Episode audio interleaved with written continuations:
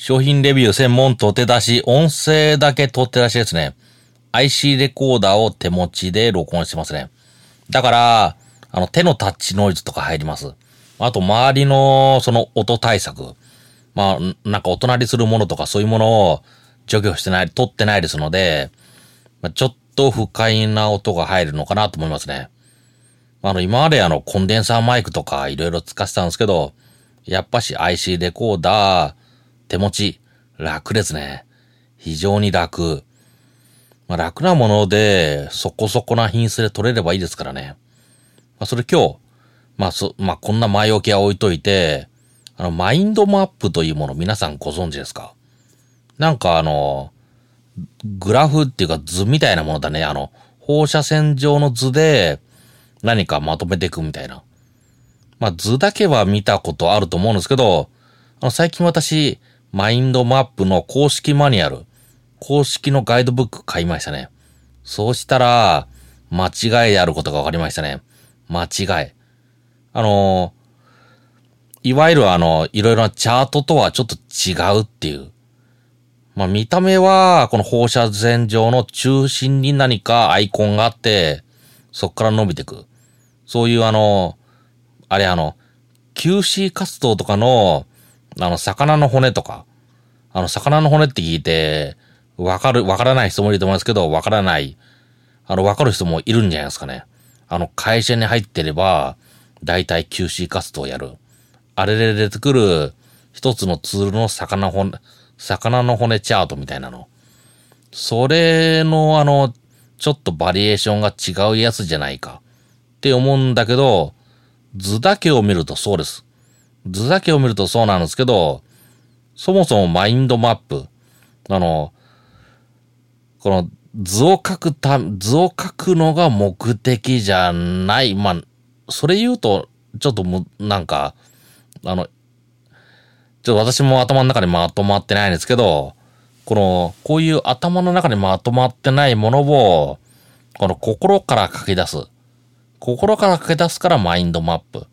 だから、あの、図を描くというより、その周りに絵とか描いていく。思いついたら何か絵を描いていく。それが重要みたいですね。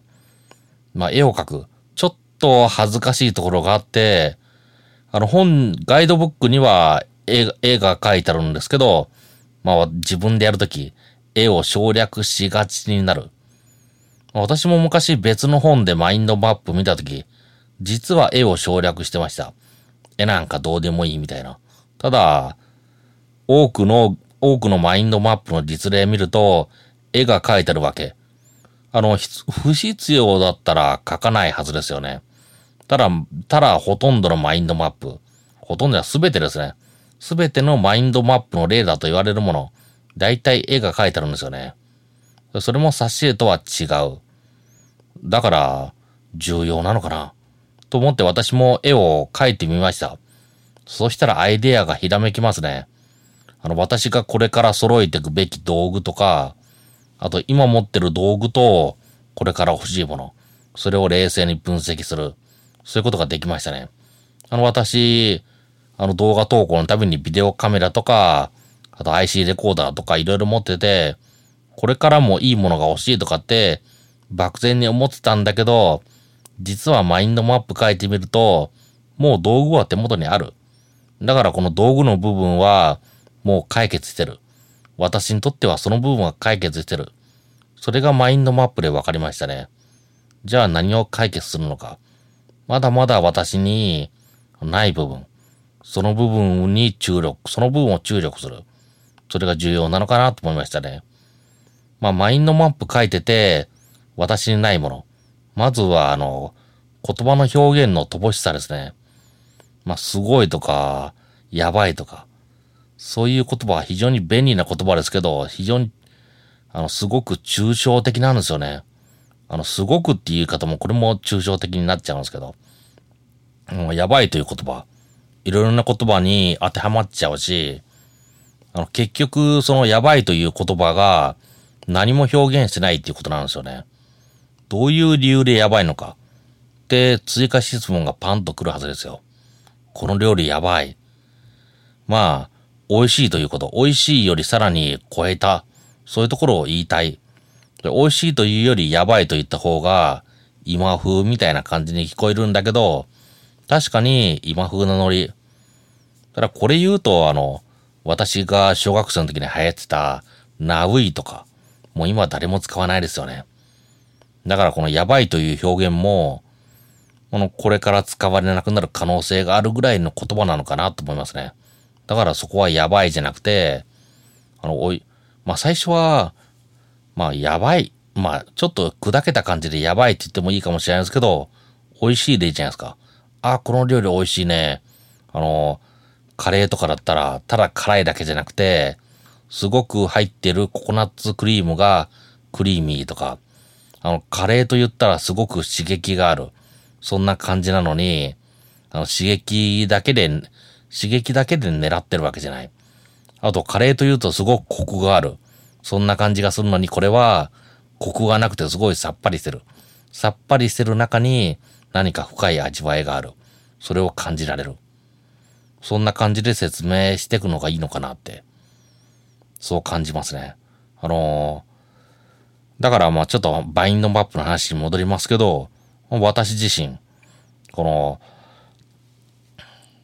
言葉が少なかった。だから商品説明するとき、まあ、本当、あの、汎用的な言葉、当たり障りのない言葉で説明しちゃうんですよね。だから、聞いてる相手も、まあ、なんかすごいことはわかるけど、結局、それ以上の情報、あの、せ、他のあの商品説明に書いてること、商品説明に書いてあることだろう。そうなっちゃうんですよね。そう思われないためにも、マインドマップ、重要なのかなって感じましたね。商品レビューするときにも、まあ、あと、商品レビューするとき、その商品自体のマインドマップも書いてみていいのかなって、そう感じましたね。だからあの、もう私自身、周りにツールは揃ってる。ツールの部分、つい目に、つい、あの、目に行きがちですけど、その部分はもう揃ってると安心して、あとは、自分自身の能力を高めていく。それが重要なのかなって。まあ確かに、まあ私自身、あの、過去の動画見てて、能力は上がっ、あの、能力が停滞してるとは思わない。3年前の動画と比べると、上がってることは感じられる。でも、だと思ってそこで成長を止めちゃったら停滞ですからね。だから、これからマインドマップ、しっかりと絵描きながら使っていきたいと考えますね。使っていきますって断定しないといけないですね。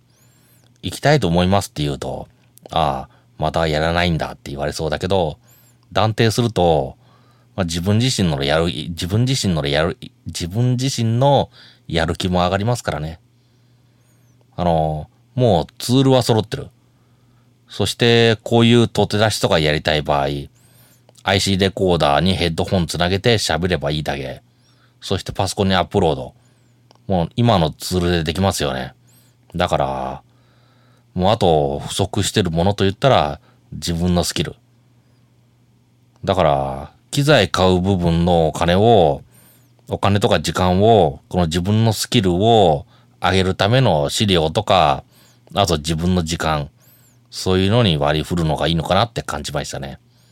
ということで、商品レビュー専門取って出し、マインドバンプというもの、公式、公式ガイドブック買って、しっかり絵を描きながら使ってみました。やってみました。その報告ですね。では、失礼します。商品レビュー専門トテラジでした。